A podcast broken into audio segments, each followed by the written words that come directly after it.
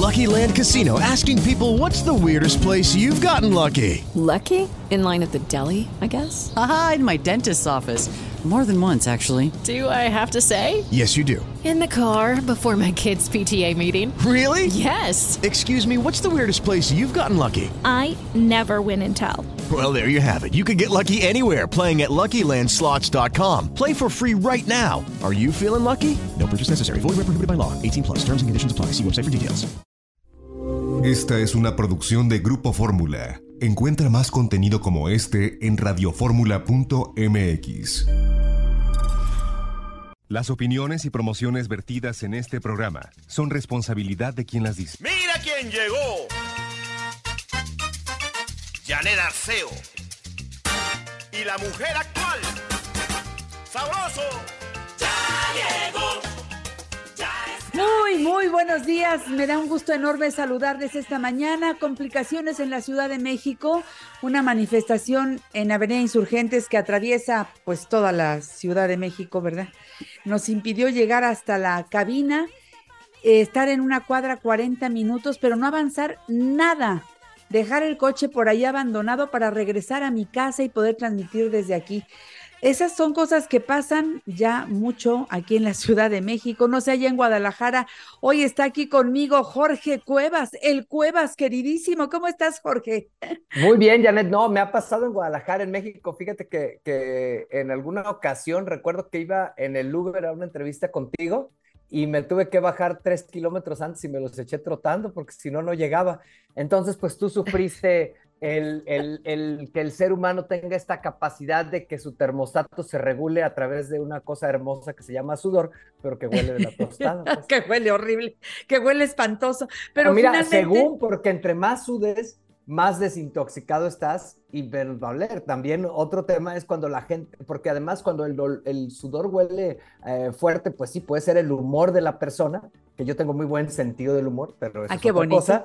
Este, pero, pero también pues cuando, cuando la gente casi no suda, luego el día es como cuando abres la llave de la, de la, eh, del lavabo, ¿no? Y primero sale todo cochino y ya, porque se tenía mucho ahí cerrado y ya luego ya empieza a salir el agua, el agua limpia. ¿Tú, ¿Tú qué opinas, Janet? ¿Crees que los humanos nacimos para correr o no? Yo sí creo que, eh, es más, pues así era la historia. Por lo que uno ve de cómo fueron las cosas antes.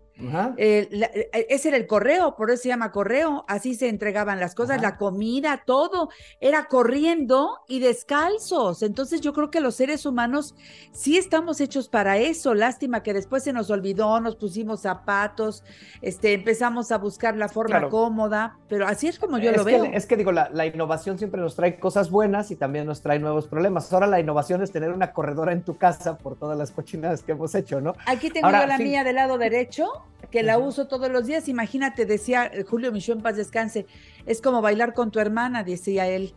Dice, lo, Ándale. lo- lo rico es salir a, a- a respirar a otro aire en lugar y, de a estar cone- usando y a conectarnos con toda la historia. Ahí te van algunos datos de por qué sí nacimos para correr. ¿Qué Venga, tenemos? Los, los animales caminadores, por ejemplo, los, puer- los puerquitos son animales caminadores, Sí. no tienen el resorte del tendón de Aquiles que tenemos los humanos, ¿no? Entonces, Ah. fíjate cómo los caballos, los perros, los venados, los humanos, tenemos, y a mí me encanta porque luego agarro este sonso de lungo y le, le toco así, digo, ah, mira, sí tiene aquí este tendoncito, y pues cuando salta, y eso lo tenemos nosotros, luego veo gente que se queja, ay, mi tendón de Aquiles está muy duro, pues sí, pero es una cosa maravillosa, porque si no tuviéramos el tendón de Aquiles y tuviéramos la patita como los puerquitos, pues no estaríamos hechos para correr. Esa es una, pero la más canija es esta. Eh, o sea, haz de cuenta que evidentemente un león, un tigre es más rápido que un ser humano. ¿Quién es más rápido que un lego- león, un tigre? Un conejo. Pero el conejo eh, solo puede correr, por decirte, 40 metros. Es lo que la biología y la naturaleza le dan para esconderse. Y si no, pues lo agarra el tigre, ¿no? Claro. El- entonces el ser humano, aunque tú pensarás, oye, somos más lentos que los caballos, pero por ejemplo hay una carrera en Estados Unidos de caballos contra humanos. Y en 60 kilómetros muchas veces la ganamos los humanos. Y te voy a decir la característica que tenemos los humanos como para poder ganarle a un caballo. A ver, cuenta. Ajá, Bueno, obviamente eh, tú dirás, oye, el caballo, uno anda en dos y ellos andan en, en, en cuatro, Cuatro. por cuatro, ¿verdad? Ajá. Pero eh, el, ni- ningún otro animal tiene la capacidad de termostática de, a través del sudor eh, y de sus glándulas eh, equilibrar su temperatura. Entonces el caballo en 10 minutos nos va a sacar, o sea, el caballo va a correr a 40, 60 kilómetros por hora, no me acuerdo cuánto. El ser humano, ahorita que acaba de ser el récord del mundo de maratón, pues está a 21 kilómetros por hora, ¿no? O sea, es mucho menos. y es muchísimo. Sí, a lo mejor es mucho más rápido si son carreras más cortas. Sin embargo, el caballo no te va a poder correr así dos horas, tres horas, cuatro horas. Entonces, eh, por eso son interesantes esas carreras, ¿no? Porque al final, ¿por qué el humano puede correr más? Pues porque, por ejemplo, yo corro con Lungo, que los primeros... Lungo es su perro, ¿eh? Guau, guau. Eh, eh, los primeros 300, 400 metros es imposible que lo alcance, pero ya corremos 10, 12 kilómetros y él solo se viene enfriando por la boca. Traes literal, como decimos, la lengua de fuera y yo vengo sudando hasta por donde no te puedo contar al aire, pues, ¿no? Entonces, claro, porque esa es esa es la, es una de las cosas que, que, hoy sabemos, pues que los humanos sí tenemos para nacer para, para correr, y que además corriendo bien podemos correr muchos años. Es mentira que se frieguen las rodillas, las rodillas pues se friegan porque, porque no corremos bien o porque corremos con sobrepeso. Eso es, eh, cuando sobrecargas una rodilla es cuando vienen los problemas.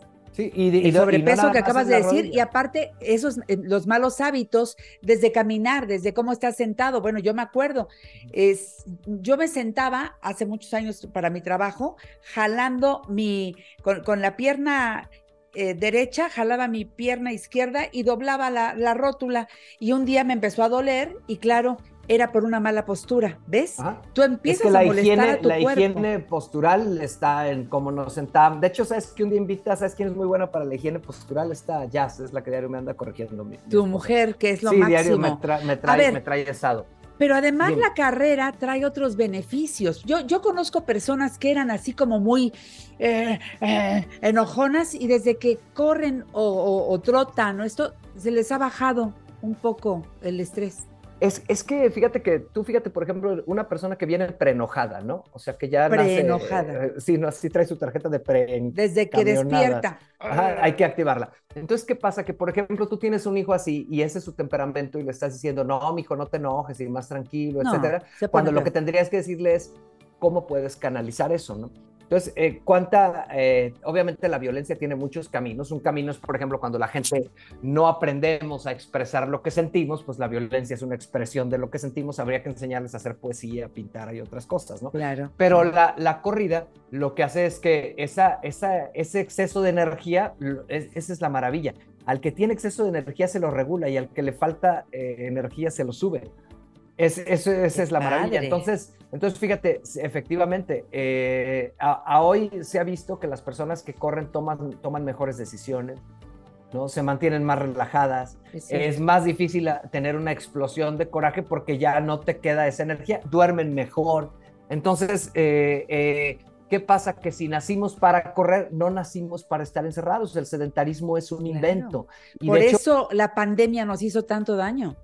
Por supuesto, porque, porque además, si entendíamos el mensaje de la pandemia, el mensaje de la pandemia era el que no se mueve es más vulnerable.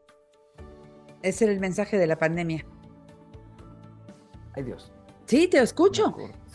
¿Qué ah, pasó? ¿Qué ah, pasó? Perdón, pensé que se cortó. Dije, no, pues ya me cortó el mensaje de la Ese es el mensaje de la pandemia. Ya, ¿Tú me sigues escuchando? Sí, perfecto. Adelante. Ah, yo, es que yo de pronto te, se, oyen, se oyen continúa, silencios. Continúa, ah, continúa. Ah, continúa. Te decía eso, que el mensaje de la pandemia, ¿cuál fue? Pues el mensaje de la pandemia fue eh, el que no se mueve es más vulnerable, ¿no? Entonces es, hay que integrar a nuestra vida para el tema de la violencia, pero no nada más, este, Janet, para el tema de que la violencia eh, no, no sea yo violento, sino incluso eh, después de episodios difíciles que hoy nos ha tocado vivir a todos, hay que procesarlos y hay que vivir ese duelo y correr también te ayuda a esa parte, a procesar. De hecho, eh, al correr no solo sacas energéticamente, sino también puedes pensar y meditar y es, es un espacio extraordinario.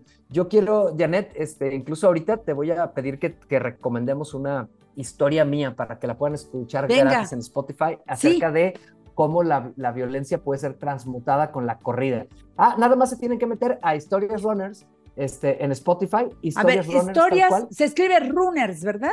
Ajá, ajá, historias runners, ajá, historias, historias runners, R-U-N-E-R-S, doble N, eh, eh, runners, este, y ahí buscan la historia de zombie, entonces zombies, y entonces es la historia de una chica que vive un episodio de, de violencia y cómo ella se recupera de ese episodio de violencia, no en un día, pero cómo se va recuperando eh, pisando las cabezas de sus agresores y las cabezas son las piedritas del parque donde ella corre, ¿no? Entonces, O sea, mentalmente, mentalmente ella va corriendo y al pisar esas piedras siente que está eh, pisando las cabezas de sus agresores, es lo que acabas de decir. Como un ejercicio catártico, así es. Y luego, ¿qué ha pasado No, con ella? Pues eh, eso ¿En es que creo que no, no les quiero spoilear la historia, está basada en un hecho real, pero sí transmuta completamente y yo por eso la quise escribir porque era una manera de poner en una historia toda la trascendencia que puede tener este correr, Janet. Que, Sí, claro, hay otros deportes, soltar. hay muchos caminos, pero Sí. esto creo que nos hace, incluso aunque no corran, nos hace ver que necesitamos todos soltar y sabes que, que a lo mejor no le damos tanto valor a eso, necesitamos sudar. Obviamente que si sudamos luego hay que hidratarnos bien. Sí, sí, sí, sí, sí. Y yo recomiendo ampliamente, Sí. cuando quieras me dices, yo tengo mis menjurjes para no meterle químico a la hidratación. Eh, claro, porque todo tiene su... eh, si, tú, haces una cosa, tienes que procurar que tu organismo siga en equilibrio. Y también muchas enfermedades, Janet, que hoy vivimos tienen que ver con la deshidratación. Y no solo de los que corren, ¿eh? Qué interesante lo que estás diciendo, Jorge. Fíjate en cuántos minutos nos dejaste una tarea. Ir pensando en la posibilidad, por lo menos si no puedo correr por alguna razón, podré caminar eh, o trotar o empezar. Eh, y este es un mensaje también para muchos jóvenes, que empecemos a ver la carrera como un, un beneficio, pero enorme, que tiene muchas vertientes. Todo es para bien, todo es para Así es. bien. Solo, fíjate, Janet, que sí, aunque caminar es muy bueno, yo lo que recomendaría es 40 minutos de sudar. Entonces, sí, entonces caminar rápido, si quieres Ok. eh, caminar. Ok. Bueno, Jorge, que te sigan en todas tus redes sociales, repíteme. Ah, bueno, ya saben, Spotify, Historias Runners y el, ah, el Jorge Cuevas me encuentran en todas las demás, Instagram y toda la cosa. Te admiro como escritor, te admiro de todas las maneras. Como amigo eres lo máximo y me encantó abrir el programa contigo, Jorge. Saludos hasta Guadalajara. Un abrazo, Janet, a ti y a todos. Bye. Dale click a nuestra página en Facebook, Janet Arceo y la mujer actual figura pública, y entérate de todo lo que pasa antes, durante y después del programa.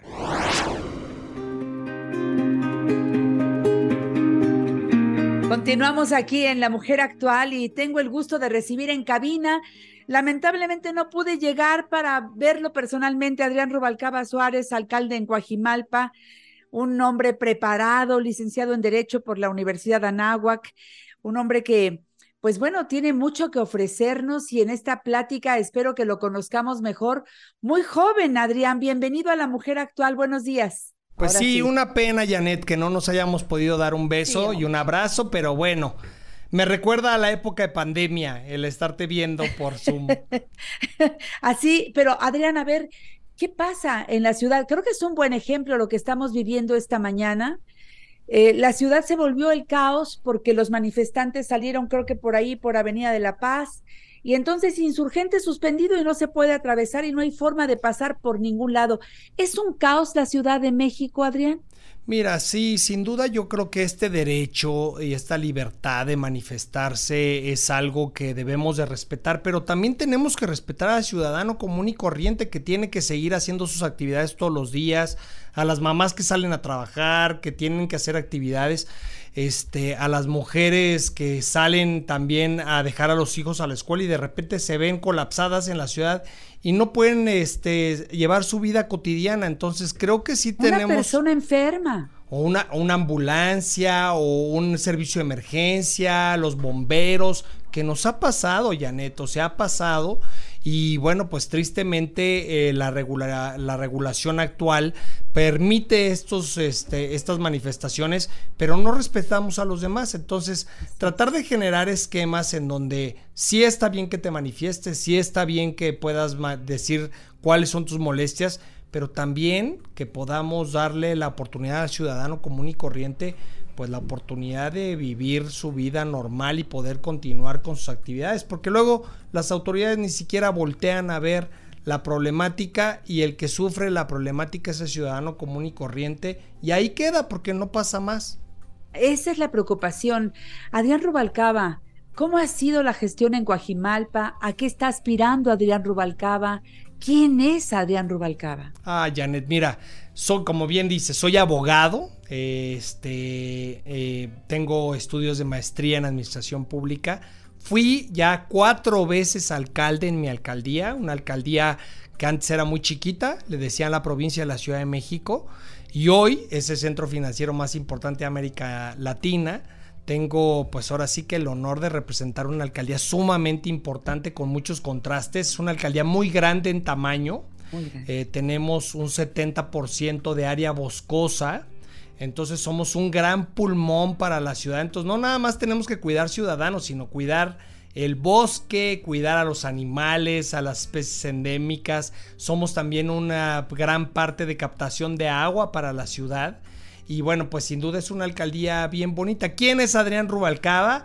Pues mira, soy soltero, este, todavía, y es una de las cosas que yo creo que me hace falta todavía hacer, es eh, generar una familia, porque me he dedicado a trabajar tantos años que he descuidado esa parte de mí, pero pues sin duda con esa intención de conformar una familia, tener hijos, soy todavía un hijo eh, muy amoroso, amo a mi mamá, a mi papá, somos una familia, gracias a Dios, muy unida y que gozamos con salud, que ahora yo creo que es lo más importante. Y pues soy un político que como tú sabes, pues me ha tocado estar en muchos lados, he trabajado en muchas alcaldías de la ciudad y, he pasado por muchos partidos políticos que luego lo critican, pero yo te puedo decir que yo sí conozco a todos y me los conozco a todos perfectamente para decirte qué es lo bueno y qué es lo malo de todos. En este momento, eh, este, tú estás buscando, eh, tú eres un aspirante para, pues, ver por toda la metrópoli, ¿verdad? Por toda la Ciudad de México. Sí, por encabezar los trabajos del Frente Amplio en la Ciudad de México y, y por supuesto, pues el día de mañana, pues encabezar los trabajos por la ciudad. Mira, la verdad es que yo creo que la ciudad puede ser una mejor, un mejor lugar para vivir. Se han hecho muchas cosas buenas pero faltan muchas cosas por hacer. Y, ¿Cómo qué? ¿Qué es lo que tú eh, consideras prioritario? Mira, tenemos muchos temas. Algo que es muy sensible actualmente, eh, que no podemos decir que no se ha hecho nada, porque sí se ha hecho. En materia de seguridad la ciudad ha avanzado mucho, pero tenemos que seguir trabajando, todavía mejorar las condiciones que actualmente tenemos. Eh, también decirte que la movilidad es un tema terrible, terrible para los ciudadanos de esta ciudad, el poderse moverse de un lado a otro, la contaminación que vivimos y un tema que pareciese que se nos olvida, nos vamos a quedar sin agua.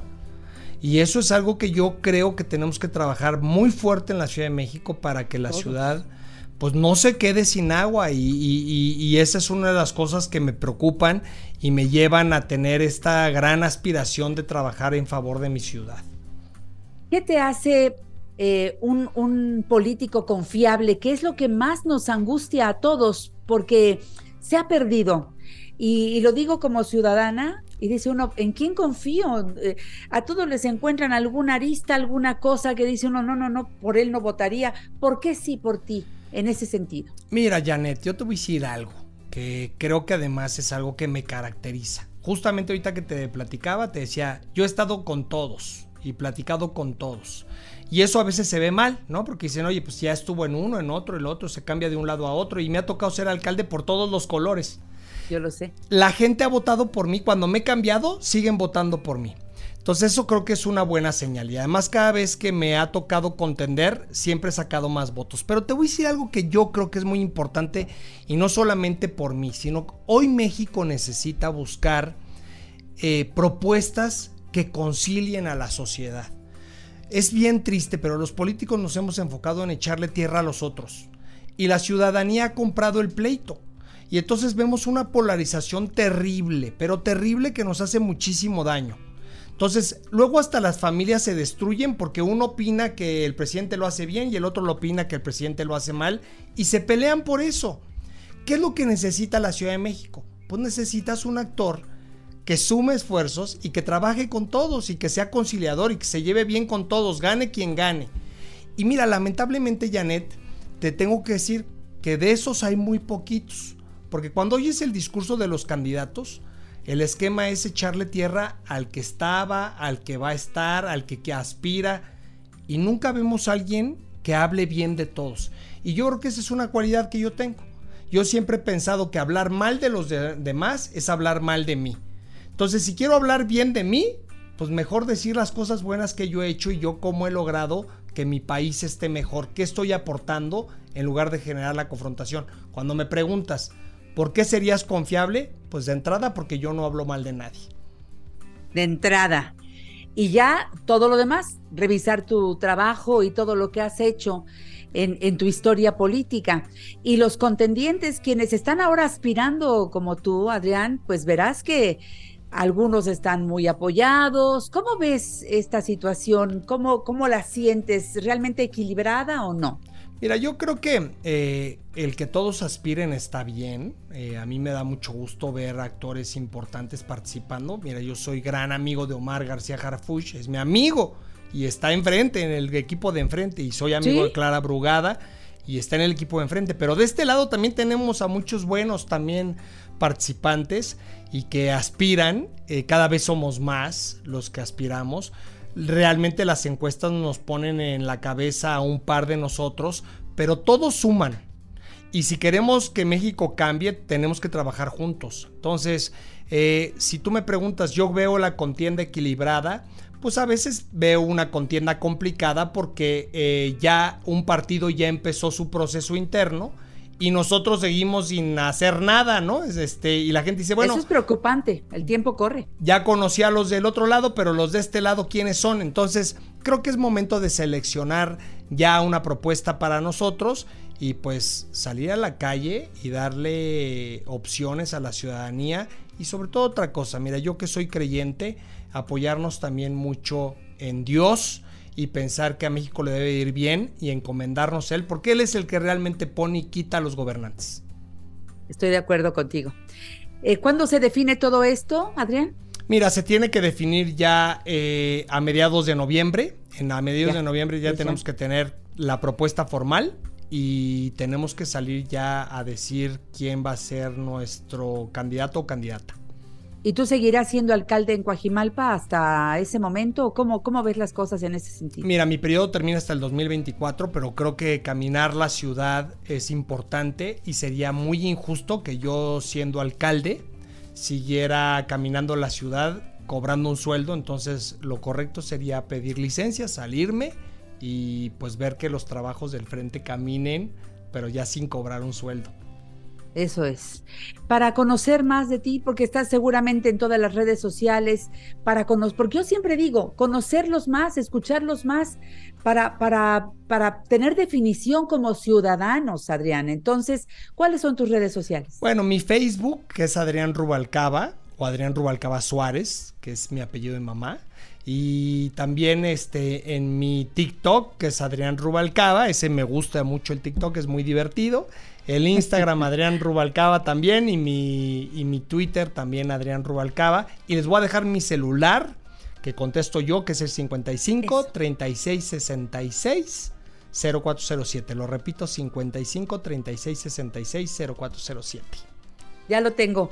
Adrián Rubalcaba, un gusto tenerte en La Mujer Actual, que no sea solamente una, sino varias ocasiones en que tengamos el placer de platicar contigo y preguntarte. Hasta la siguiente, Adrián. Éxito, mucha suerte y que Dios te bendiga. Janet, muchos besos. Que Dios te bendiga a ti y a todo tu auditorio. Muchas gracias. Regreso después de una pausa. Estás en la mejor sintonía. Janet Arceo y la mujer actual.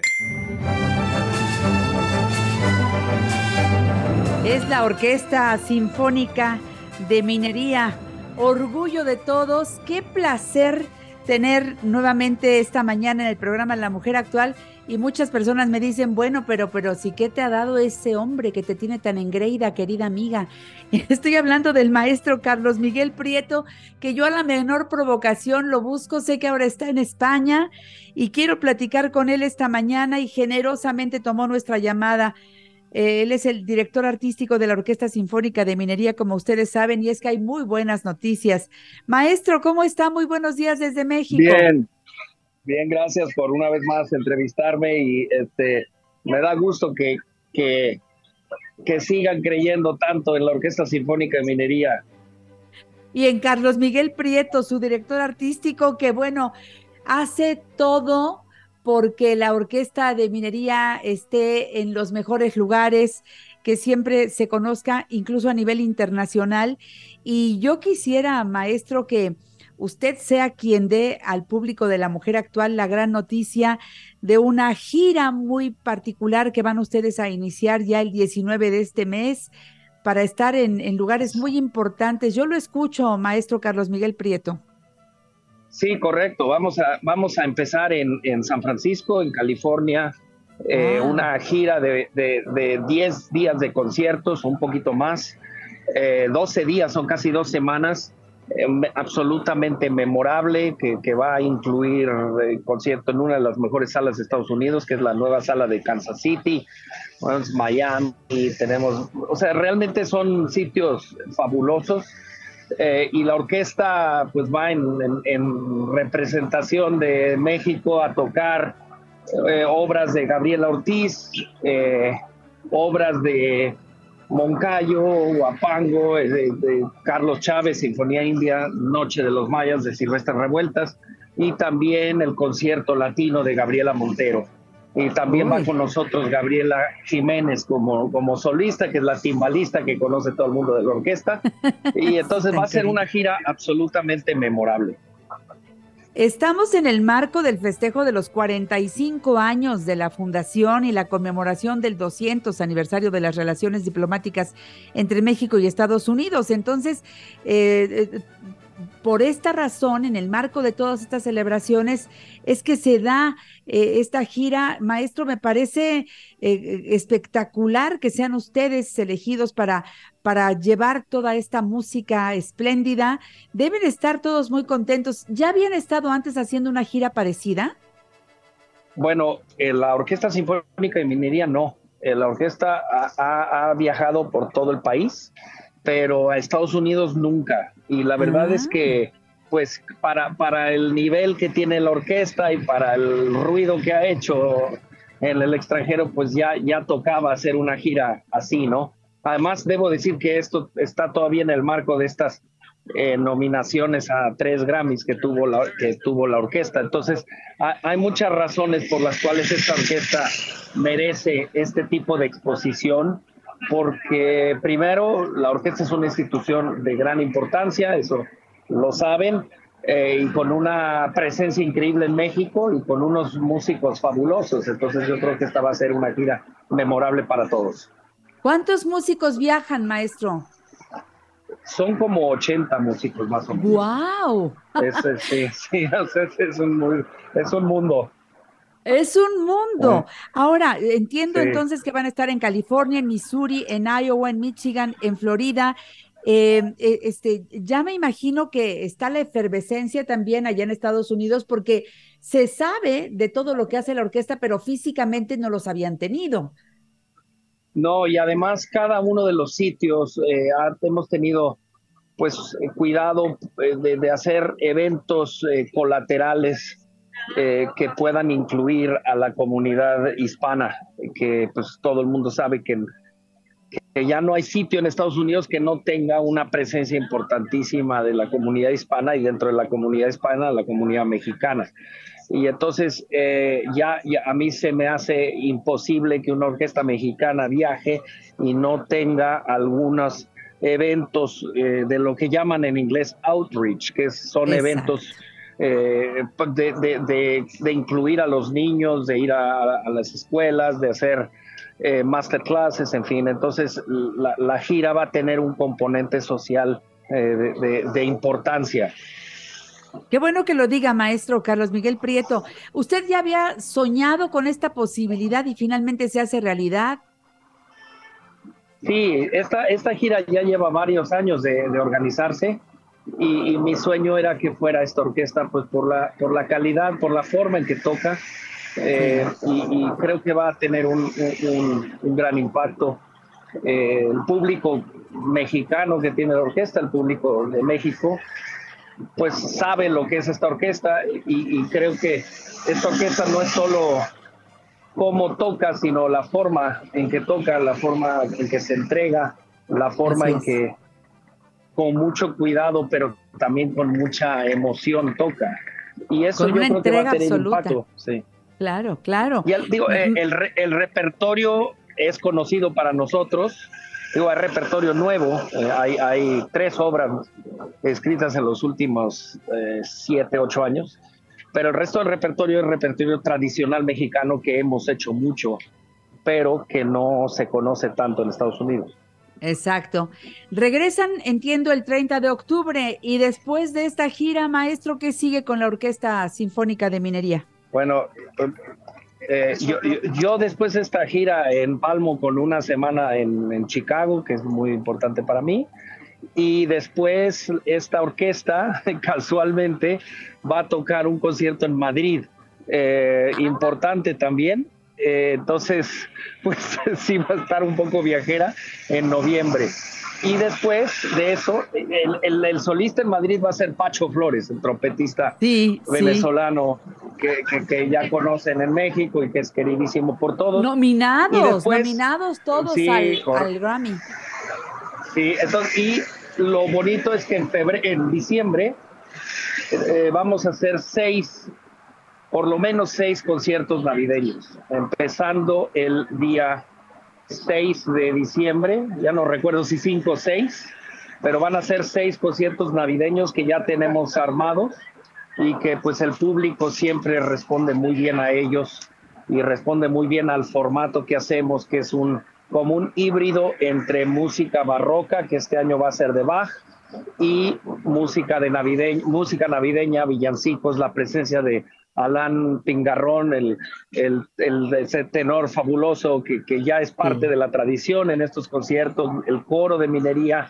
Eh, los, el año va a terminar a tambor batiente con estos conciertos navideños que siempre son muy esperados porque ya sabemos de lo que se trata, encontrarnos con la Orquesta Sinfónica de Minería y con usted, maestro Carlos Miguel Prieto. Que sea una gira muy exitosa. Desde aquí le mando un abrazo lleno de cariño. ¿Los vamos a poder seguir de alguna manera en la gira a través de las redes sociales o algo así? Sí, sí, claro, claro. Y yo me ocupo de que se le incluya y para que incluyan ustedes a, su público. Yo tengo mucha admiración por su programa, este, los escucho con, con frecuencia y, agradezco muchísimo que nos incluyan y, y claro que los vamos a incluir en las redes sociales. Por favor, se lo pido y desde aquí le estoy haciendo un llamado a Greta para que me mande algo de información y compartirlo con el público. Y ahora, bueno, que lo sigan en las redes sociales, en Instagram como arroba orquesta minería en YouTube, Sinfónica de Minería, en, toda, en todas las, su página web, eh, minería.org.mx, porque seguirlos a ustedes en esta gira muy particularmente para que sientan que ahí vamos eh, guardados en la maleta para salir a aplaudirles en donde se presente el maestro Carlos Miguel Prieto. Claro, Janet, con todo, con todo gusto y eh, este, a Greta no le cuesta nada informar y además lo hace muy bien. y entonces eh, no, no necesito ni siquiera pedírselo porque ya lo tiene contemplado. Qué maravilla. Bueno, pues eh, maestro, gracias por habernos dado estos minutos, por habernos informado de la gira. Eh, le mando todo mi cariño, que Dios los bendiga, que regresen con bien. Y ahí estamos aplaudiendo desde México al talento que sale de México para el mundo. Un beso, maestro. Un beso y muchísimas gracias otra vez por, por por incluirme en su programa y aquí estoy a las órdenes para cuando, cuando me necesiten. Yo lo sé, maestro Carlos Miguel Prieto. Un beso, muchas, muchas gracias. ¿eh? Hasta la próxima. Gracias. Qué lindo que nos contestó desde Madrid, en donde él se encuentra. Pues ya arranca esta hermosa gira de la Orquesta Sinfónica de Minería del 19 al 30 de octubre. Eso es de lo que hay que hablar. Insisto, hablemos de los mexicanos, hablemos del talento, de los grandes músicos en este caso que tenemos y que, han conformado esta orquesta maravillosa cumpliendo 45 años, dando mucho más de qué hablar a nivel internacional. ¡Qué orgullo! ¿Qué tal si nos vamos oyendo a la Orquesta Sinfónica de Minería? ¿La tienes ahí, Ivette? Súbele para irnos al corte comercial con estos músicos mexicanos talentosos, extraordinarios y espero que nos reunamos y nos veamos muy pronto ya. Se acaba el año y ya estaremos para los conciertos navideños. Súbele, Lalo, por favor, súbele, súbele. Este sábado viviremos un eclipse solar anular. Conoce todos los detalles con el doctor José Franco, investigador de astronomía en la UNAM. Laura Cardoso nos lleva al Tianguis El Chopo, declarado Patrimonio Cultural. Además, el estilo afroantillano de una de mis bandas de rock favoritas, Ritmo Peligroso.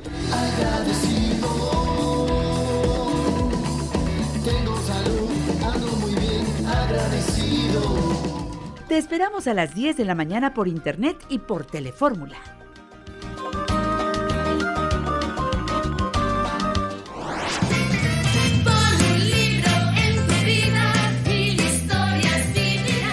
Vámonos al Zócalo, que este viernes arranca la vigésimo tercera Feria Internacional del Libro del Zócalo. Estoy feliz por recibir nuevamente a una mujer encantadora, queridísima, Paloma Saiz. Eh, Paloma, gracias por aceptar. Tú eres la directora de solamente toda esta te, te tengo que agradecer yo. Eres una reina.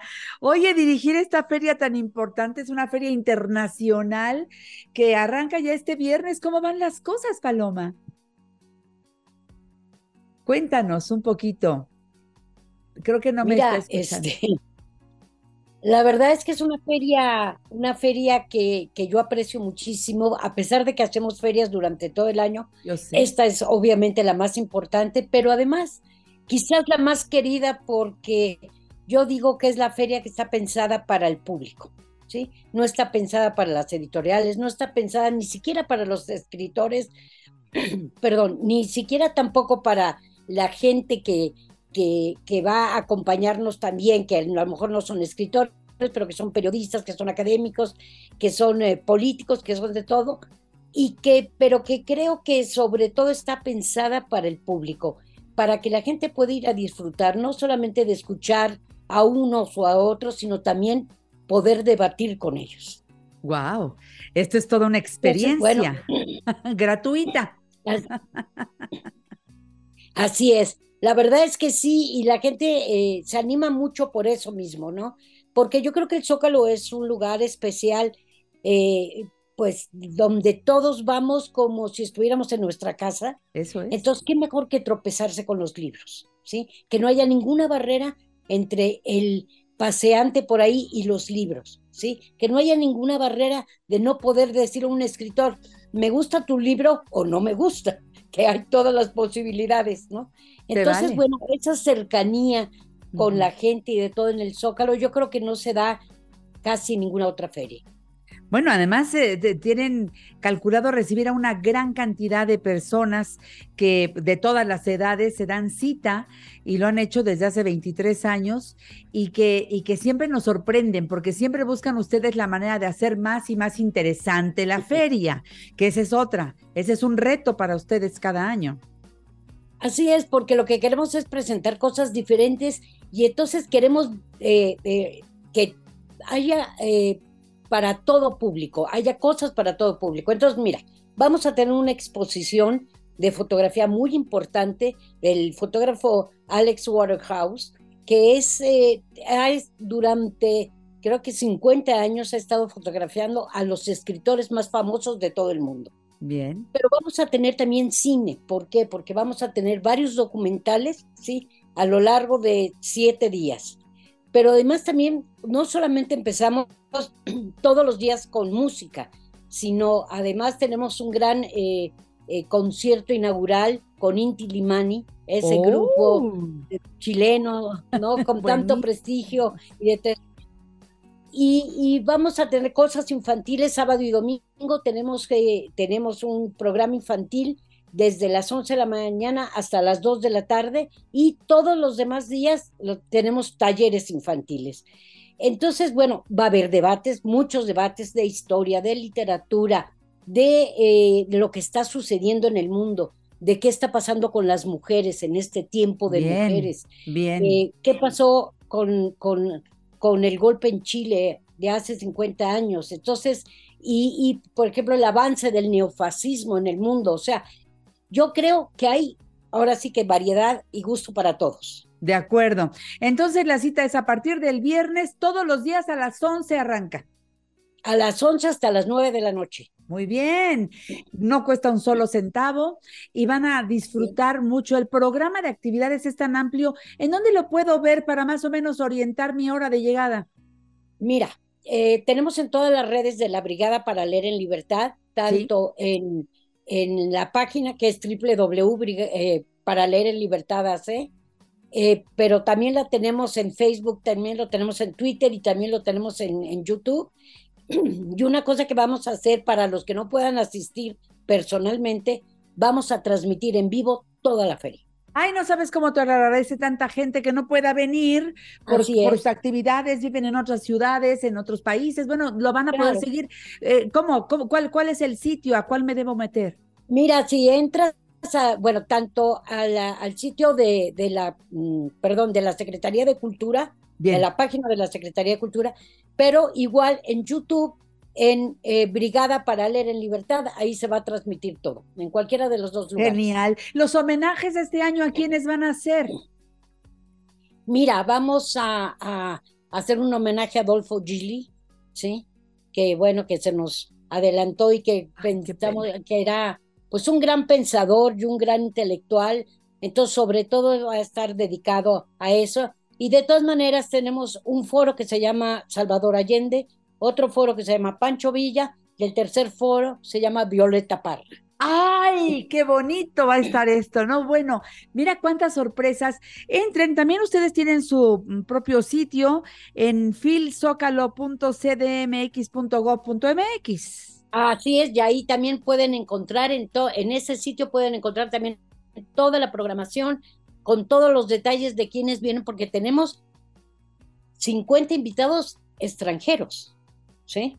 De Más ciento y pico me, este, que, que mexicanos. Entonces, bueno, ahora sí que van a estar, va a ser una muestra muy, muy impresionante. Qué complicado organizar todo esto, la llegada de cada uno, este, que, que, que además vengan, que, que, digan que sí, venir a México. ¿Qué pasa cuando lanzas la invitación? Y perdón que te pregunte yo esto, Paloma, porque de repente uno piensa, eh, este, ¿Qué dirán? Ay, sí voy.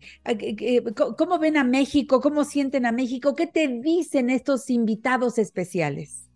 Fíjate que de todos los que hemos invitado, yo creo que hay muy pocos que, bueno, aparte de porque no podían por sus agendas o cualquier otra cosa, pero no ha habido uno solo que nos dijera, ay, no, no, no, es que yo México, no, todo lo contrario, al revés. Pero además, te voy a decir una cosa, no solamente les atrae México como país, les atrae mucho la Feria del Zócalo, porque saben que es una feria diferente, fíjate. Y entonces dicen, ay, sí, sí, a la del Zócalo yo voy. ¿Sí? Ah, qué bonito. Bueno, además, quiero decir hoy que yo creo que no es competencia porque siempre son bienvenidas todas. Este, simultáneamente vamos a tener un poquito antes que ya empezó la de Oaxaca, después sí, la de Monterrey. Monterrey. Entonces muchas veces aprovechan para venir y ir a, todas, lo cual me parece, me parece muy bien, ¿sí? Y te digo, creo que México es un punto de encuentro de muchos escritores que les gusta mucho venir. Y la de, y la, de la Ciudad de México, la del Zócalo, pues mira, yo creo que sobre todo por ese eh, público tan popular, ¿sí? Tan no solamente de los que llamas a, a una feria del libro, sino también de esos que van pasando por ahí, que van paseando. Y Tanto, se encuentra en la feria.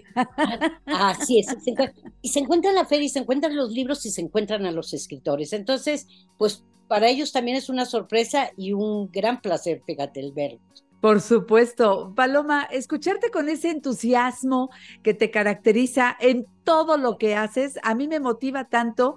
Tú eres una mujer actual, tú eres una enamorada de los libros, tú eres una mujer, este, una motivadora por excelencia. Tienes eh, en tu haber cualquier cantidad de experiencias interesantes con autores, con, con gente a la que admiras, a la que quieres, a la que tal vez ya no tenemos aquí físicamente, pero está su obra y es como tocarlos, es como, como, como sentirlos así cerca, enamorarnos de de lo que escribieron y mucho de lo que siguen escribiendo. Por ejemplo, Mónica Lavín sé que va a presentar su nueva novela el próximo así es. sábado, el sábado a las 3 de la tarde, me dijo. Entonces va a estar genial. Yo acabo de tener a Mónica en el programa, que está preciosa esta novela. Eh, este, que se, que se vuelve a editar, que ya había salido hace 25 años y ahora sale, pero, pero, pero, bueno, ver a cada uno de ellos tan movidos por todas estas presentaciones, yo te quiero felicitar porque tú eres motor fundamental. Te mando un abrazo y un beso con todo mi cariño. Muchísimas gracias por todas esas flores. Verdaderamente no creo que tanto me las merezca, pero creo que sí. agradecen de a de veras porque sí estamos muy contentos por lo menos con lo que hacemos. Creemos que este país lo tenemos que volver un país de lectores porque yo creo que eso puede hacer la diferencia total. En eso estamos todos los días. Yo estoy unida a ustedes con mucho amor. Hasta pronto, Paloma. Nos vemos en la feria. Claro que sí. Muchísimas gracias y recuerden a partir del próximo viernes hasta el domingo 22. Gracias. Perfecto. Gracias, Paloma. Cuídate muchísimo. Ay, qué gusto haber tenido a Paloma Saiz Tejero porque eh, es, es, una mujer de verdad que a mí me, me encanta y me encanta escuchar. Bueno, nos vemos en la feria, a todos les digo, no se la pierdan, eh, métanse ya a la página, organicen la salida, sobre todo cuando tengan autores que les llaman particularmente la atención, para que los encuentren ahí, para que les autografíen el libro, para que se tomen una fotografía, para que debatan, como dijo muy bien Paloma. En fin, es la Feria del Libro del Zócalo, que es la fiesta de todos. Quédense conmigo, soy Janet Arceo, me tengo que ir a una pausa y regresamos con más. Apenas ha transcurrido la primera hora de programa y fíjense a cuántos invitados importantes hemos tenido y faltan más. Mis protagonistas son ustedes, el público de la mujer actual que como todos los días nos sigue y hace que crezca. Gracias a mi producción, Ivette, Alejandro, Mike. Gracias, Lalo. Seguimos aquí transmitiendo para ustedes completamente en vivo. Volvemos. En la mujer actual damos positivo a la prueba de saber escuchar. Comunícate con nosotros. 55 5279 2290 y 55 5279 5790.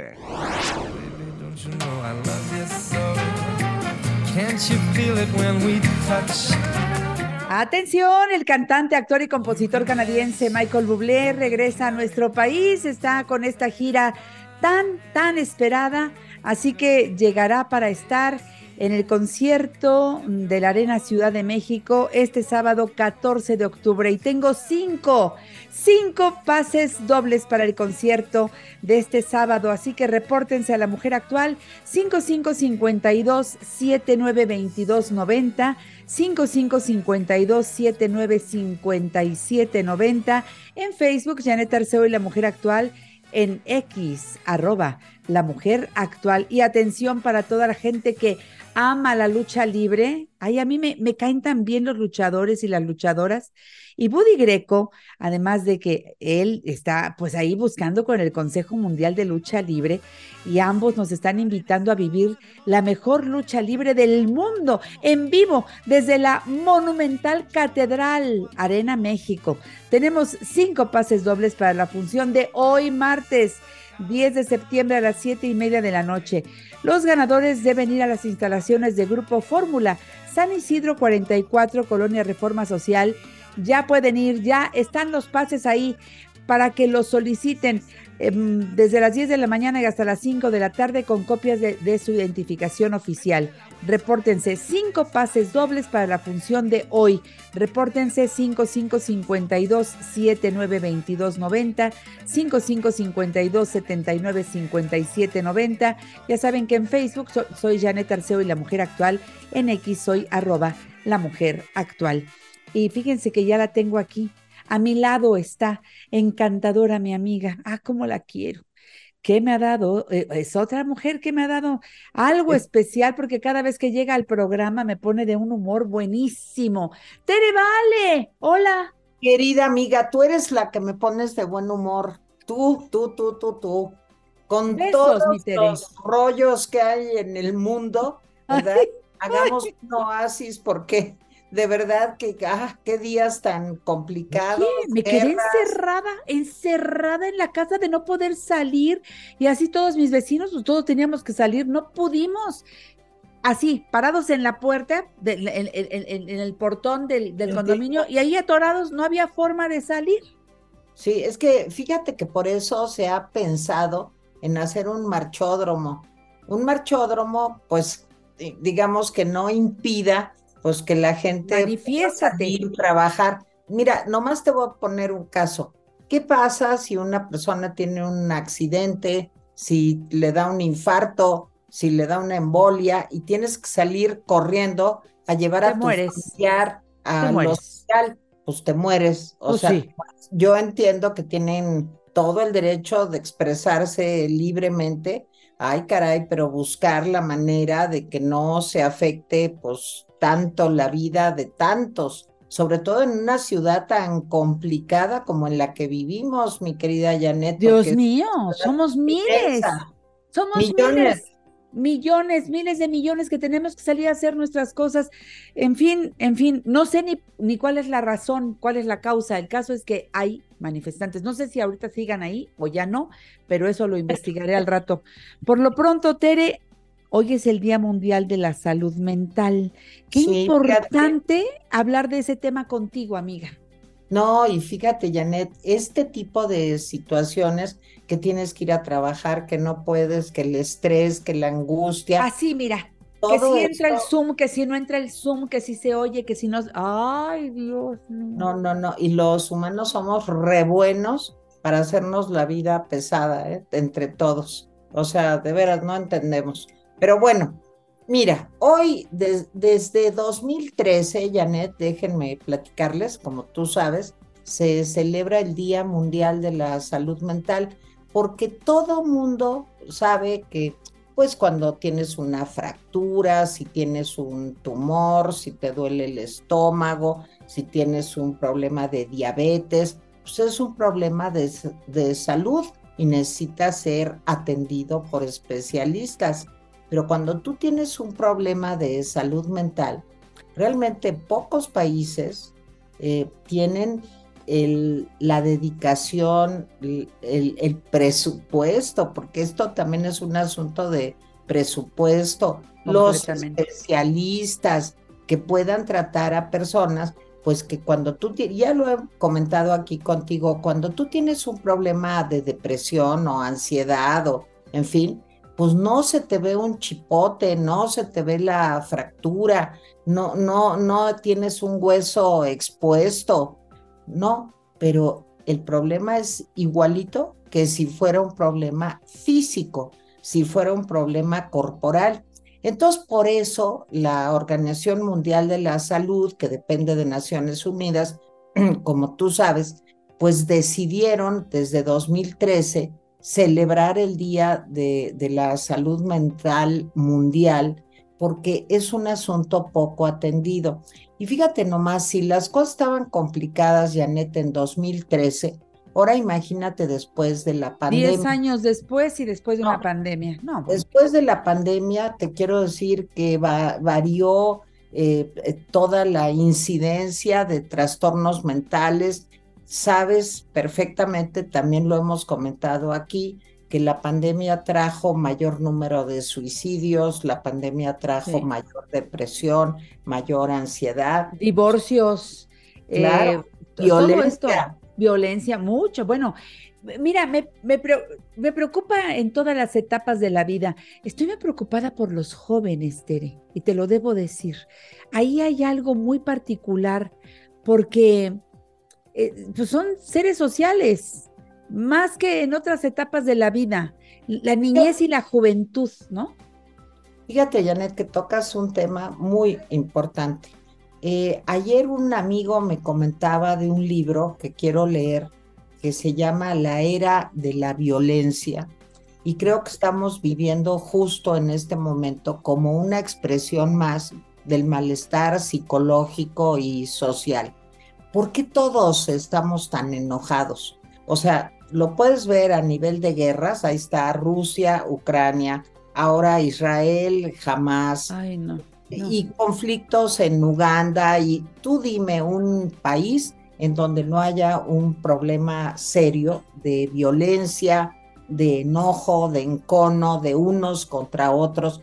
¿Por qué estamos tan enojados? Y además, los jóvenes, y tú ahí lo dices muy bien, fíjate que lo que tienen también es una situación de desesperanza, porque cuando yo era joven, pues tú todavía decías, no, pues yo sé que si trabajo me voy a poder comprar mi departamento y voy a poder tener, pues a lo mejor no lo mismo, pero un poquito más, eh, a lo mejor tantito menos, pero más o menos voy a quedar eh, pues igual de la niñez que viví o en fin.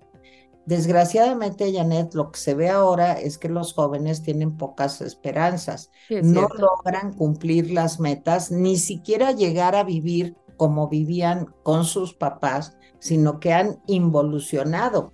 El problema es la desigualdad, el problema es una pobreza tremenda que, que desgraciadamente los gobiernos, las democracias, no solamente en México, en todo el mundo, pues no hemos sabido eh, lidiar con ese problema que es el más importante. Bueno, total que en vista de este panorama, pues desde 2013 se habla y se celebra el Día de Mundial de la Salud Mental. Además, te voy a decir una cosa, las enfermedades mentales pueden agravar problemas físicos.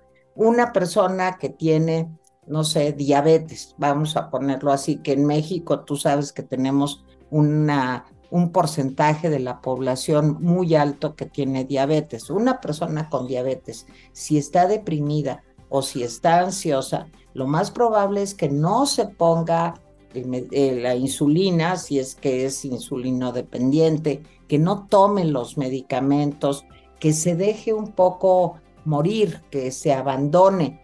Entonces, las enfermedades mentales vienen a agravar las enfermedades físicas. Por eso es tan importante atenderlas. Una persona que está enferma físicamente, si tiene la energía, la eh, capacidad, digamos, emocional de enfrentar una enfermedad, es más fácil que salga de ella, Janet. Mira, nomás te voy a decir, la depresión es el problema número uno. Te estoy dando datos de la Organización Mundial de la Salud. de todos los trastornos mentales, la depresión es el trastorno número uno. Es dos veces más frecuente en nosotras las mujeres que en los hombres. Esto, pues, eh, se está haciendo investigación, se está viendo, pero entre el 10 y el 15% de las mujeres de los países industrializados tienen depresión. En los países como nosotros, en países en desarrollo, te quiero decir que entre el 20 y el 40% de todas las mujeres en México tienen depresión. Bueno, y además las mujeres tienen seguro depresión o con un porcentaje muy elevado de tenerla durante el embarazo y durante el puerperio, o sea, los primeros días o meses después de que dan a luz. Entonces, Janet, la situación de las mujeres en México y en el mundo es doblemente peligrosa para la depresión. Así es. Vámonos al corte. Regresamos con Tere Vale en este Día Mundial de las enfermedades mentales, de la salud mental. Hablemos de la salud mental. Volvemos. En La Mujer Actual estamos aprendiendo al lado de los mejores especialistas. Aclara tus dudas. 55 5279 2290 y 55 5279 5790.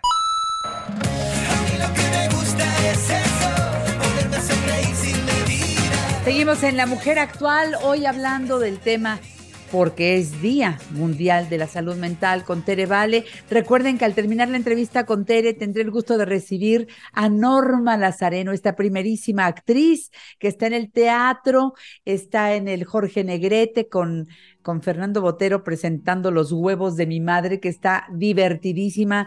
Bueno, tiene de todo, le, le sufres eh, este, te pones en los zapatos de Fernando haciendo este hombre tan interesante. Bueno, vamos a platicar de eso y mucho más en un ratito. No se queden sin continuar con nosotros aquí en La Mujer Actual, porque están, están en una buena, eh, eh, ahí en el cuadrante están bien ubicados. Quédense aquí con nosotros, que esto se sigue poniendo muy bueno.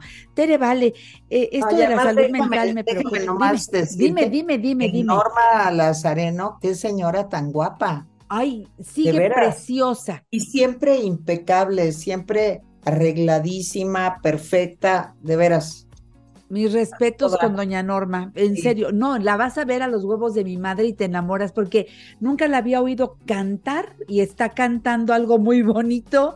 Este, es, es, es, algo muy interesante, fíjate que sí es como para que la vayas a ver un día, Tere, porque hablando de salud mental, hay que ver esa obra, por favor. Así es. Tarea.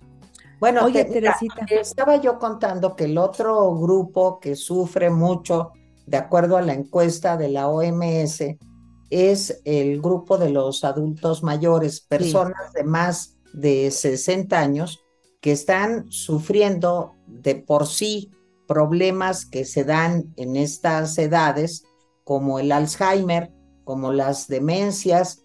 Acuérdate que no hay que confundir Alzheimer con demencias, porque son dos eh, grupos, digamos, de enfermedades distintos. Pero bueno, además de esto, los adultos mayores también son muy vulnerables porque muchas veces no tienen ningún tipo de atención de sus problemas de salud mental. Hay mucha depresión, hay muchos sentimientos de soledad que llevan a esa depresión, ansiedad, el estrés también la sensación de que ya no son útiles, Janete, que ya no pueden valerse por sí mismos. Y te contaba yo de una encuesta que acaba de publicar el INEGI, que me parece una joya. Es una encuesta sobre qué sucede en México con la población que necesita cuidados. Esto es, ¿quiénes necesitan cuidados?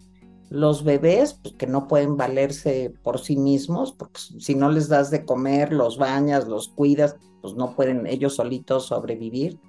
Muchas veces los adolescentes, la crisis de adolescencia también requiere de cuidado, de, atención personal, ¿sí? Eh, con, con este grupo. Y el otro gran grupo, bueno, además de los discapacitados. Sí, personas con capacidades diferentes. exacto pues también está el problema de los adultos mayores. Y fíjate, el 77% de los hogares mexicanos, esto lo acaba de publicar el INEGI, Janet, tienen al menos una persona que necesita cuidados. O sea, una persona que no se puede valer por ella misma. la cifra es impresionante, 77%. Ayer estuve revisando la encuesta y fíjate, por otro lado, ¿quiénes creen que cuidan a estas, que, quiénes crees que cuidan a estas personas? Mujeres. Por supuesto. Estas mujeres que se dedican a cuidar a un adulto mayor, a un bebé o estar vigilando la conducta de un adolescente, Pensemos que esta situación de depresión, de ansiedad en la, en la adolescencia por falta de expectativas, tiene que ver con el consumo de alcohol también y con el consumo de drogas. Por eso necesitas estar cerca de tus hijos, hablar con ellos, tener una actitud de alerta para ver cómo los puedes apoyar. Pero las mujeres que en mayor, más de la mitad de, la, los cuidadores son mujeres, de, las personas que, que, no pueden valerse por sí mismas, no reciben apoyo psicológico, Janet. Es un problema muy serio. Muy grave, porque, porque ellas también van a enfermar si siguen así. No, pero además porque tú, tú estás entregando tu vida, tu tiempo libre, eh, tu capacidad de reír, de divertirte, porque eso también es muy importante para la salud mental.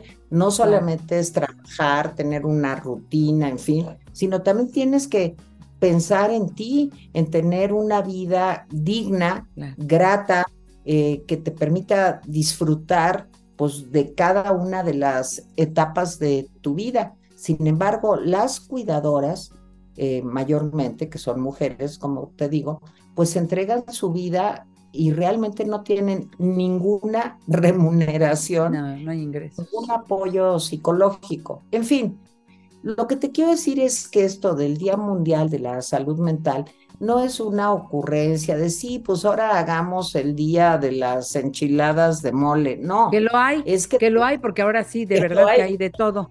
Pero, pero esto sí hay que tomarlos en serio, son conmemoraciones que, que nos deben llevar a la introspección, al análisis y a la solución. Así es, Janet. Y, y te voy a decir lo más triste.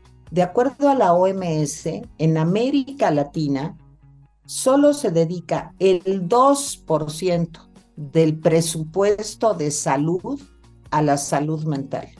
Cuando es un problema que afecta realmente a grandes segmentos de la población. Además, otro asunto muy interesante, la población de adultos mayores en 20 años se va a duplicar ¿Por qué? Porque cada vez vivimos más los seres humanos. Pero ¿cuál es la calidad de vida? Y, y, en eso tiene que ver la salud mental que vamos a ofrecerle a los adultos mayores. Entonces, mira, ¿qué podemos hacer? Primero, estar pendiente de algún cambio, alguna conducta extraña que veamos en los adolescentes. Ya lo hemos platicado también aquí mucho, pero si ustedes ven que el niño empieza a bajar su rendimiento escolar, que no come bien o que come mucho o que se pasa todo el día encerrado o que todo el día quiere jugar, no quiere ir a la escuela, cualquier dato, digamos, extraño, que no quiera tener amigos, que tenga miedo de ir a la escuela, en fin, atención, ahí hay un problema que puede ser de salud mental. Claro otro lado, los adultos mayores, exactamente igual. Eh, los adultos mayores hay que estar también muy atentos a que tengan con quien hablar, a escucharlos. Mira, todos hemos visto escenas, hasta en las películas, donde está el papá, la mamá, los niños y la abuela o el abuelo. Y todos hablan entre sí y no le hablan a la persona. no se Porque cuando te vuelves invisible, cuando te vuelves invisible o porque es sorda y entonces es que ella ni oye. Bueno, la discriminación a los adultos mayores y también a los adolescentes es muy grande. Vivimos en la adultocracia. Creemos que solamente las personas capaces de ser eh, autosuficientes, en fin, somos las que valemos la pena y interactuar con ellas. Y es una forma de maltrato. Claro que es una forma de maltrato. Eh, ahora, yo sé que hay esfuerzos, estábamos platicando antes de estar en el aire los consultorios que ha abierto el doctor Simi, por ejemplo, me parece un apoyo muy grande y muy importante. Claro, claro. Bueno, esa es la otra, Tere. Hay muchos que no cobran en la UNAM, en muchos lugares. Ahora, darnos cuenta y de verdad rendirnos y decir, a ver, yo necesito un apoyo psicológico. No puedo salir de esto yo sola y ando maltratando a todo mundo y ando por ahí soltando todo lo que no he podido hablar con un especialista para que me guíe. Entonces necesitamos tomar esos apoyos. Algunos cobran poquitito, otros no cobran nada. Tere, por favor. Es que sabes que también hay muchos prejuicios también hemos hablado aquí en un momento y en otro, Janet, de que, oye, necesito ir a ver a un psicólogo o a un psiquiatra. No, no estoy loca, ¿por qué voy a ir? Hazme no, favor. Yo no estoy loca. O te dice tu mamá, fíjate que yo quisiera hablar con alguien, ay mamá, por favor, pues habla conmigo, de veras, no entiendes. No, no. o sea, se necesitan unas orejas especiales, Janet, que no te juzguen, que sepan escucharte sin aprobarte o desaprobarte, simplemente para que catárticamente tengas la posibilidad de sacar lo que traes y luego con calma ver cómo se puede lograr que cada persona tenga una vida más digna, más feliz dentro de lo que cabe. Pero Janet, qué bueno que este alto en el camino del Día eh, Mundial de la Salud Mental se hace. Y que esto nos permita a los adultos, a todos, pensar que nuestra salud mental es tan importante como nuestra salud física, que no se ven los chipotes, pero que ahí los traemos y que hay que cuidarlos, curarlos, ponerles árnica psicológica y un curita y a veces remedios más, más grandes, pero hay que atenderlos. Totalmente de acuerdo. Tere, agradezco profundamente tu presencia, especialmente en este día. Te mando un beso con mucho cariño. Qué bueno que nos llevas a ese punto para reflexionar y actuar en consecuencia. Te quiero mucho, mi Teresita. yo te quiero mucho y a todos saludos. Muchas gracias. Gracias, Tere. Sigan a Tere, ya saben, está en sus redes sociales. Tere Vale MX y punto. Adiós, amiga. Muchas gracias. Bye. Regreso después de esta pausa. Damas y caballeros, abróchense sus cinturones porque estamos a punto de tomar un viaje a través del tiempo. Iniciamos nuestro viaje en 1824. El general Guadalupe Victoria, protagonista de la insurgencia, tomó posesión como primer presidente de los Estados Unidos mexicanos, inaugurando con ello el ejército del poder ejecutivo, bajo una forma de gobierno republicano, representativo, popular y federal. Avanzamos a Los Ángeles, California de 1985. Aquí falleció el productor, director, guionista y actor estadounidense Orson Welles, pionero y genio del cine, recordado por ser responsable de la famosa emisión en radio de la obra La Guerra de los Mundos de 1938, con la cual sembró pánico entre miles de oyentes de la población, convencidos de que realmente se estaba produciendo una invasión extraterrestre. En el año 2004 murió el actor, director y activista estadounidense Christopher Reeve, recordado por darle vida a Clark Kent, Superman, en las adaptaciones cinematográficas del Hombre de Acero de 1970. En el año 2007 dejó este mundo el físico mexicano, Juan Manuel Lozano, pionero de esta ciencia en México y miembro de la Academia Mexicana de las Ciencias. Y también el actor mexicano Gonzalo Vega, falleció un día como hoy pero del año 2016. Seguramente lo recuerdas por las cintas. Lo que importa es vivir. Y nosotros los nobles. Además por encarnar en los escenarios de teatro a la señora presidenta.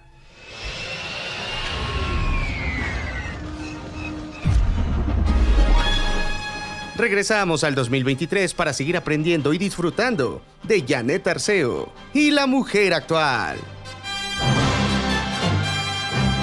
Gracias, Alex. Gracias por las efemérides de hoy.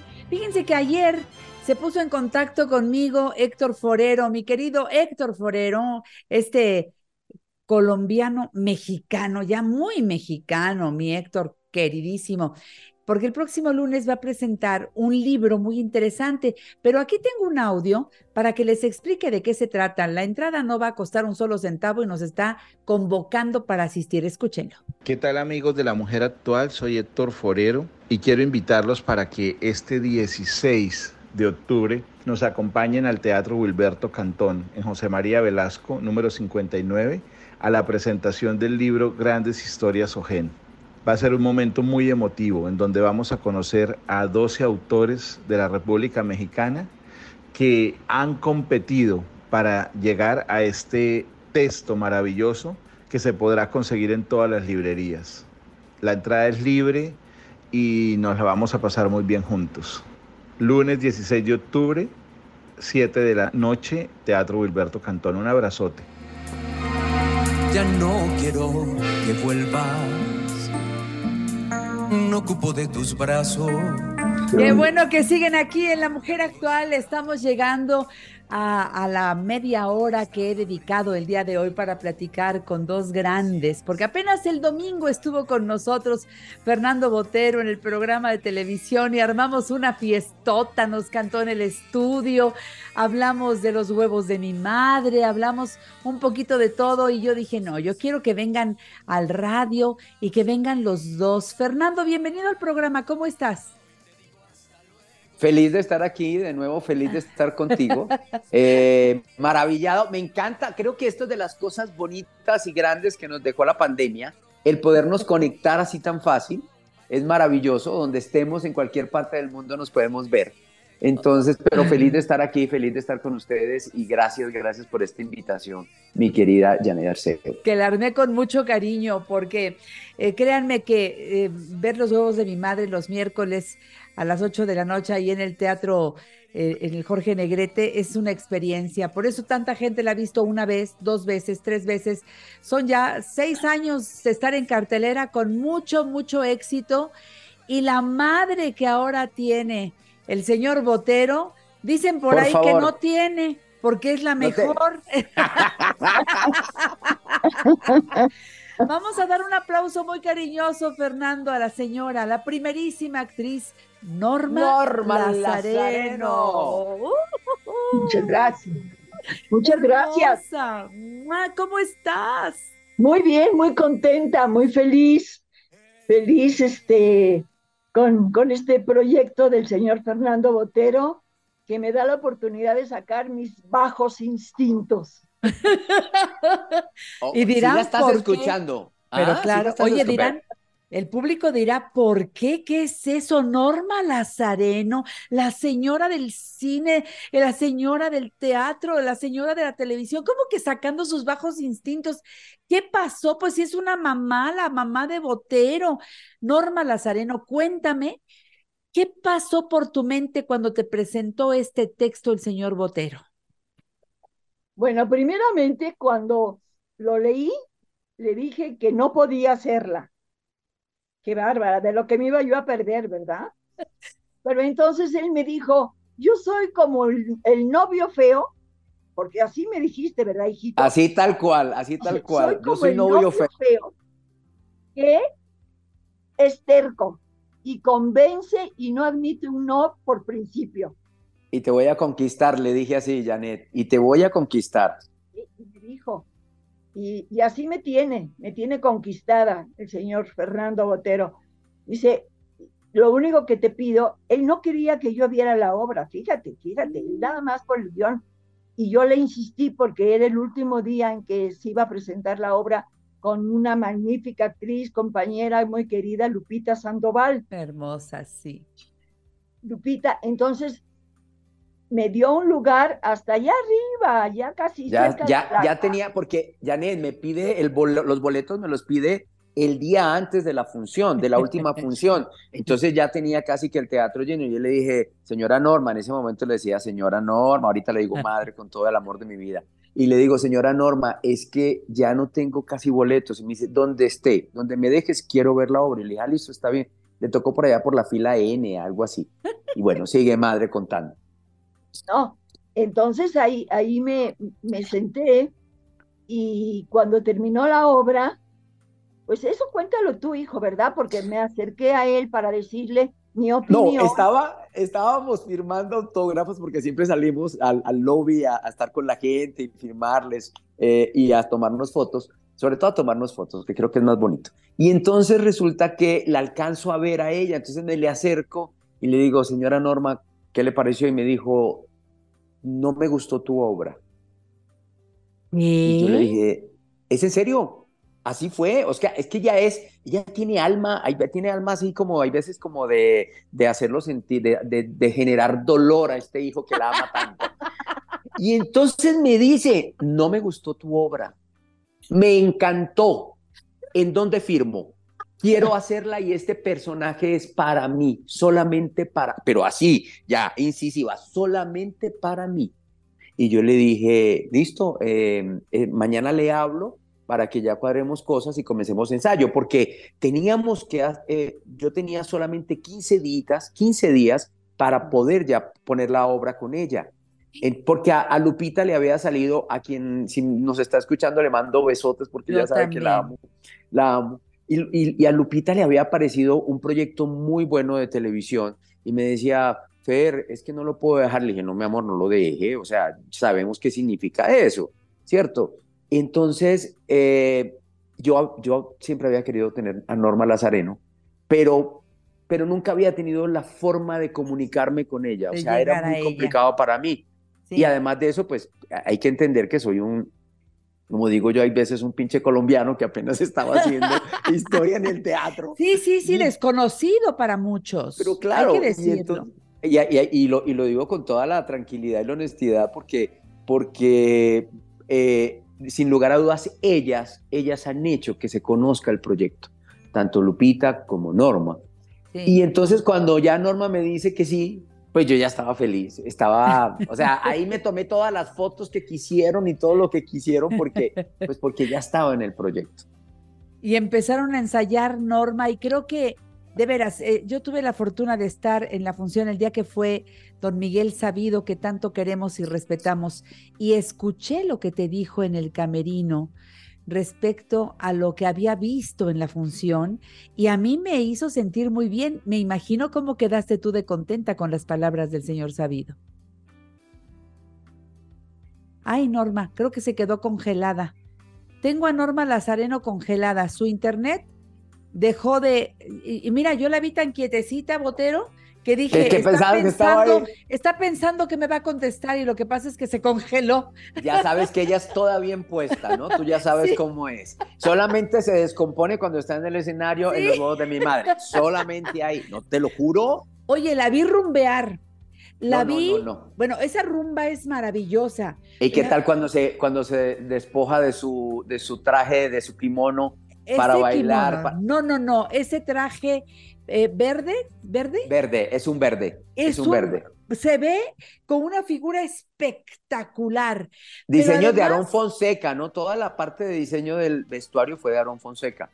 Bravo. Él es colombiano también. No, él es de aquí de México. Ah, él es mexicano. Ahorita va a ser una, una super exposición, tanto eh, desfile de modas como de su parte pictórica en el, en el José Luis Cuevas para que vayan a verlo, el 9 ah. de noviembre. Él es mexicano y además de eso, eh, creo que es de los buenos representativos de la, digamos que de la cultura mexicana en, el, en la ropa. Bien, En el diseño. regresamos con eso después del corte comercial. Volvemos, no se vayan. Esto es La Mujer Actual.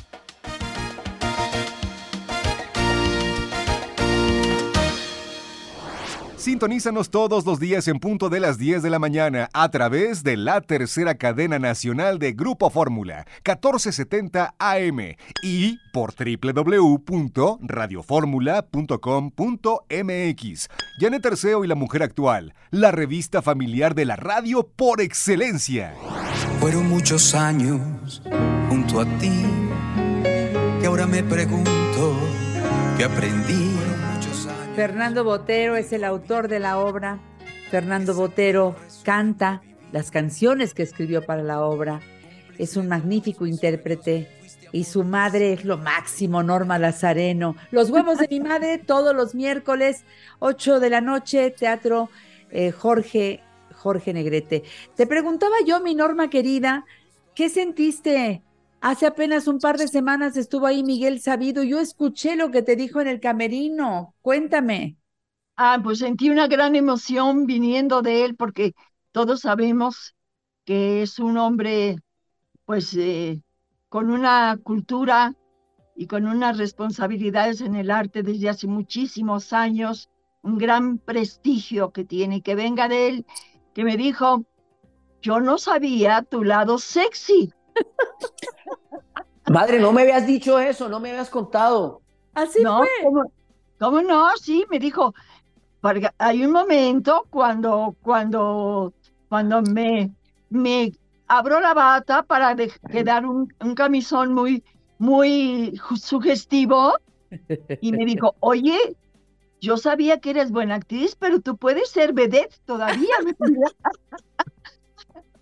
que le encantó, le encantó la obra, le encantó el proyecto y le gustó muchísimo nuestra actuación, tanto la de Fernando como la mía, y me felicitó. Yo hace muchísimos años hice con él una telenovela de las didácticas de las que él hizo junto con su hermana Irene Sabido, y nos llevamos un premio a nivel internacional porque llevaba un mensaje social muy importante. Entonces entró en un concurso que había en esa época a nivel mundial de telenovelas de cada país del mundo y nosotros con la telenovela mexicana que se llamaba Caminemos nos llevamos el premio.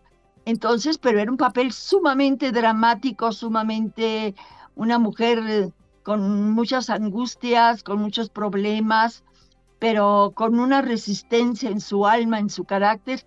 Entonces él conocía muy bien esa faceta. Y ahora que me ve, que hago aquí todos los, todos los eh, seis, seis este, escenarios diferentes que hace esta madre para convencer al hijo, entonces me dijo, oye, estoy apantallado. Yo no sabía ese lado tan sexy que tienes. El lado sexy, rumbera, me saliste rumbera. Y luego al final me cantaste una canción. Yo digo me, porque cuando voy al teatro siento que todos los actores están actuando para mí y así nos sentimos todos. Y así debe de ser, ¿no? Claro. así, así se debe de sentir la gente cuando vaya al teatro. Muy bien por eso, muy bien. Y entonces me cantaste al final una canción que me hizo llorar de la emoción. Y, bueno, verlos a los dos, no voy a spoilear nada, nomás les digo que no se la pierdan. Están llenando desde hace seis años, Fernando Botero. ¿Cómo es eso? Fíjate que se ha hecho un trabajo, yo digo que un trabajo de hormiga. Esto es un trabajo de equipo.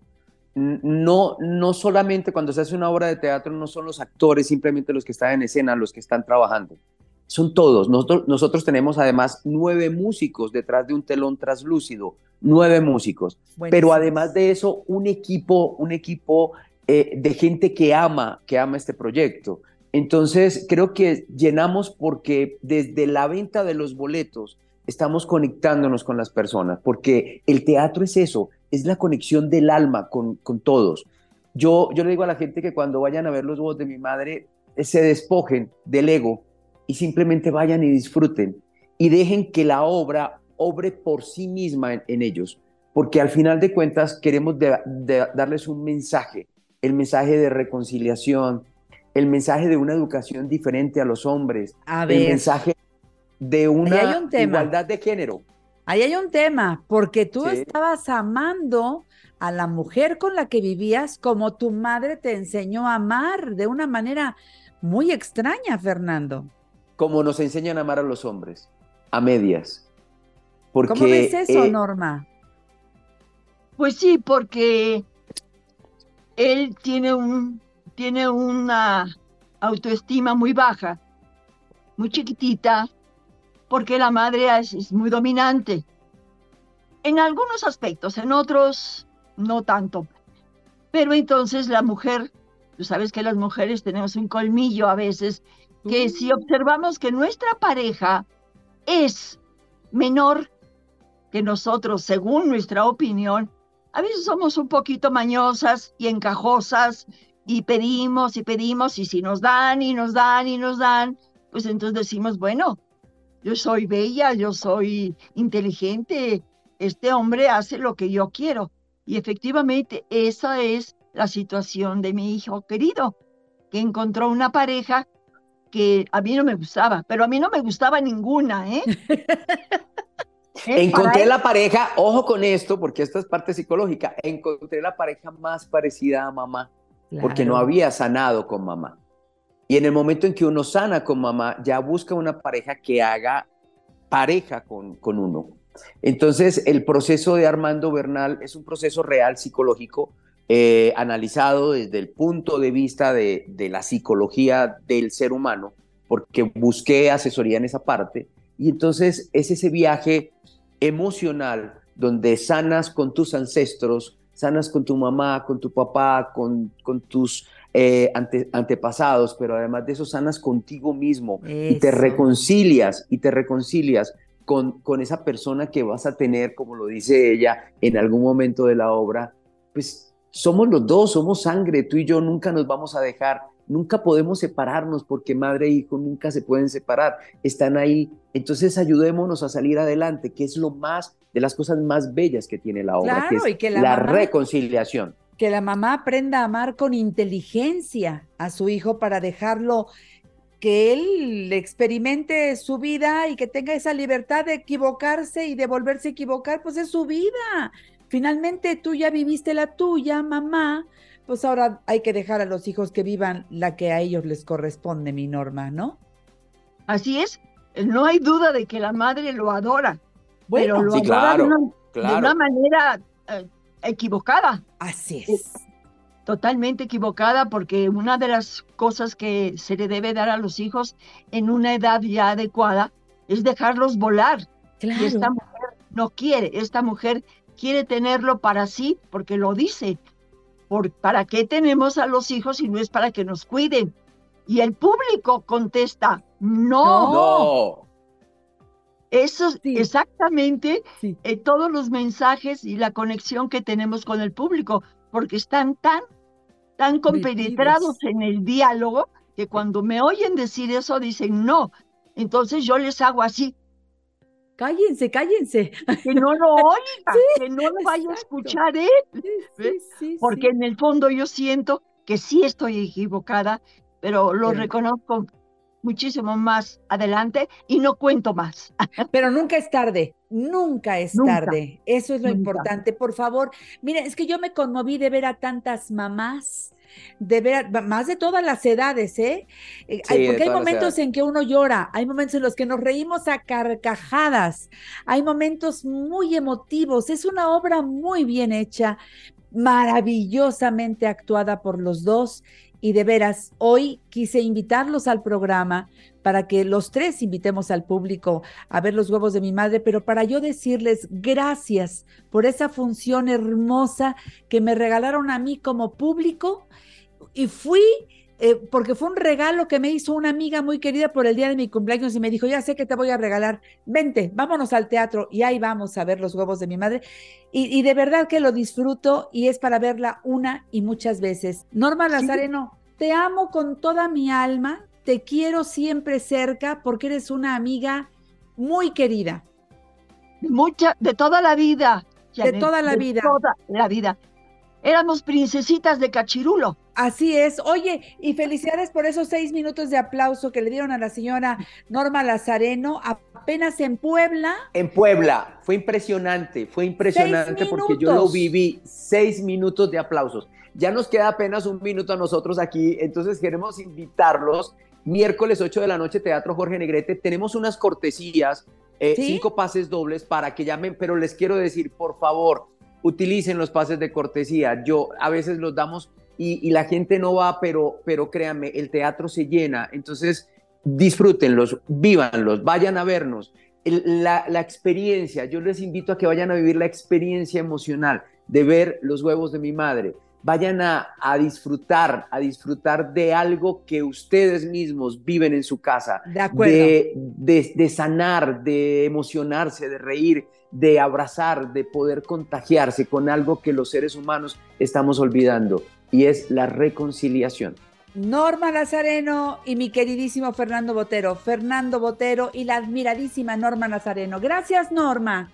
Gracias a ti, gracias a todo el auditorio que vayan, porque van a pasar un momento inolvidable. Me atrevo a decir esa palabra porque deja huella. Es una obra para eso, para dejar marcadas muchas cosas que a veces las madres olvidamos o no sabemos que estamos haciendo mal. La obra se llama Los huevos de mi madre, pero yo siempre digo que la obra se llama Amo los huevos de mi madre, porque el amo lo pongo de mi parte, porque yo amo la obra Los huevos de mi madre. ¡Qué hermosa! Norma Lazareno estuvo en La Mujer Actual. Gracias, mi preciosa. Besotes, besotes, besotes a todos. Esta fue una producción de Grupo Fórmula. Encuentra más contenido como este en radioformula.mx. With lucky landslots, you can get lucky just about anywhere. Dearly beloved, we are gathered here today to. Has anyone seen the bride and groom? Sorry, sorry, we're here. We were getting lucky in the limo and we lost track of time. No, Lucky Land Casino, with cash prizes that add up quicker than a guest registry. In that case, I pronounce you lucky. Play for free at LuckyLandSlots.com. Daily bonuses are waiting. No purchase necessary. Void where prohibited by law. 18 plus. Terms and conditions apply. See website for details.